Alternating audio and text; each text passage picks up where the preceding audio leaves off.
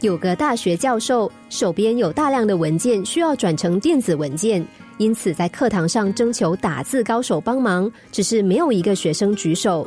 课后有个女学生来到教授身边，问说：“教授，我可以帮你打字吗？”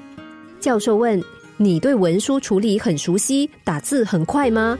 女学生的头低了下来，说：“报告教授，我一点也不熟悉，打字也很慢。”但我还是希望替你做这件事。教授心里虽然有点疑虑，又不好意思拒绝女学生，勉强答应了。事后有同事问教授那位女学生做的如何，教授说速度很慢，但是我觉得她做的好极了。同事好奇的问女学生好在哪里，教授说好在她的表情。他工作的时候是那么的认真专注，脸上没有丝毫的不耐烦，只有学习的喜悦。他一定是一个可塑之才。教授没有看错人。几年之后，这位女学生发表了震惊学术界的论文，一举成为世界著名的学者。故事中的女学生可能不聪明，可能反应也不算快，但是她的慢却让她得到了好处。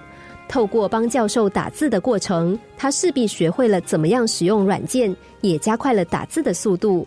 在按部就班的过程中，他学会了专注，更学会了耐烦。而这“耐烦”两个字，对我们的人生真的是有莫大的帮助。学会耐烦，我们才看得到慢的好处。好比某个编辑看稿子的速度很慢，却很细心，因此能看到别人看不到的错处。快确实有快的效率，慢却也有慢的好处。每个人的处事方法本来就不一样，没有谁对谁错。试着放慢脚步，也许就能看见不一样的人生风景，获得截然不同的成长机会。快不等于好，慢也不等于不好。用更宽广的心接受别人的处事方式，用更谦卑的心改正自己的做事方式。